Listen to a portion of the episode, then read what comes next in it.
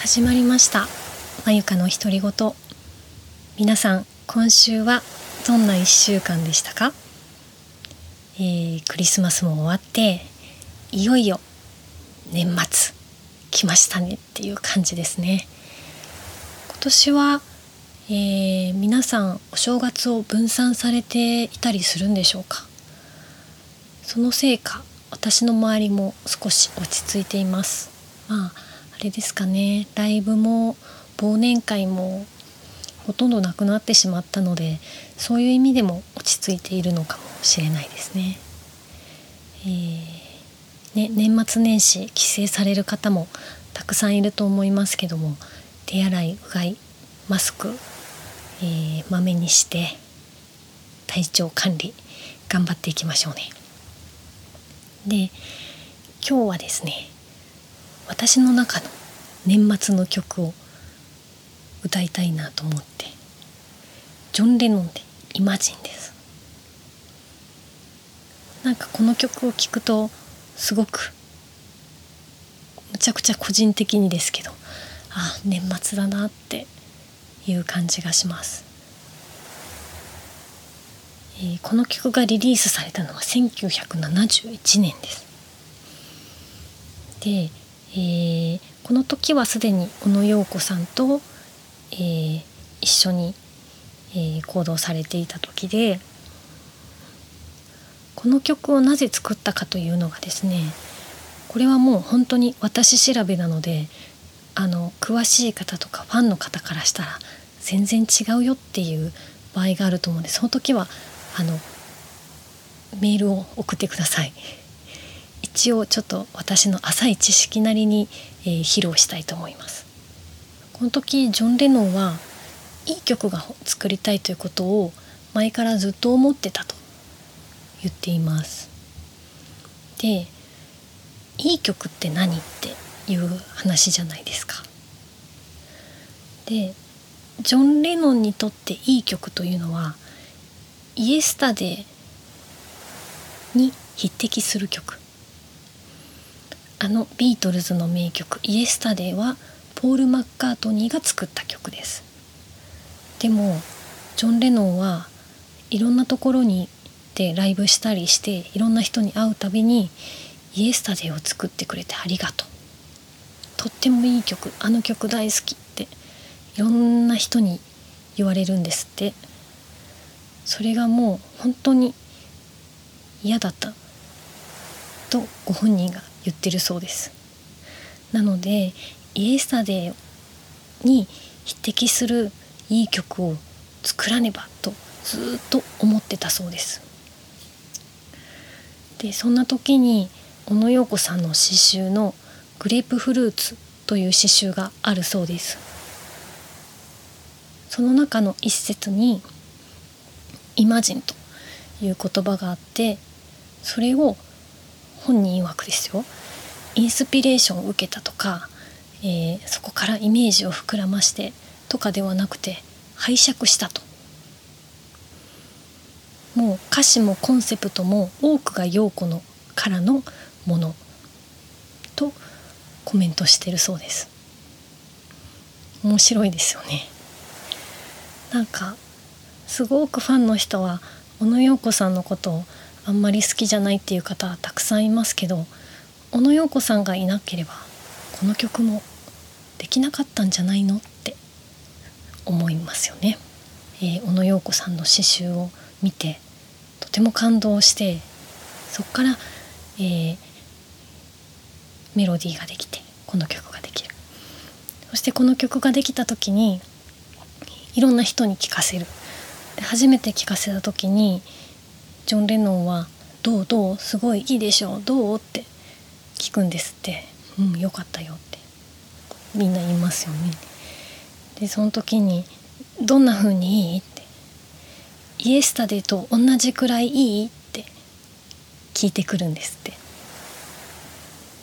なんか私はそこにすごくグッとくるというか「イエスタデーよりもいいでしょ?」じゃなくてイエスタデーと同じくらいいいでしょって。なんだろう。友情ってわけじゃないんだろうけどアーティストとしても認め合ってるっていうところなのかなって思いました。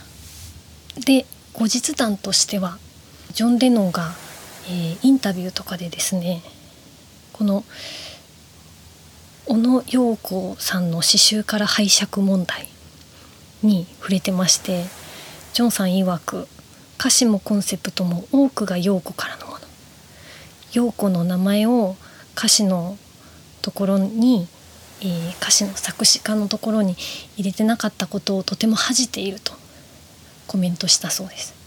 それを受けて2016年にようやく小野陽子との共作というふうに認められたということですごいですね。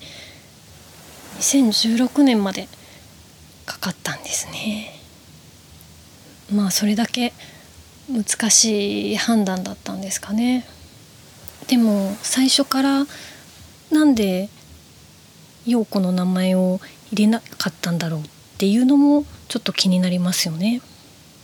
ジョンと陽子は2人で一つみたいに私は勝手なイメージを作ってたんですけどやっぱりそれはそれでお互いアーティスト同士でうん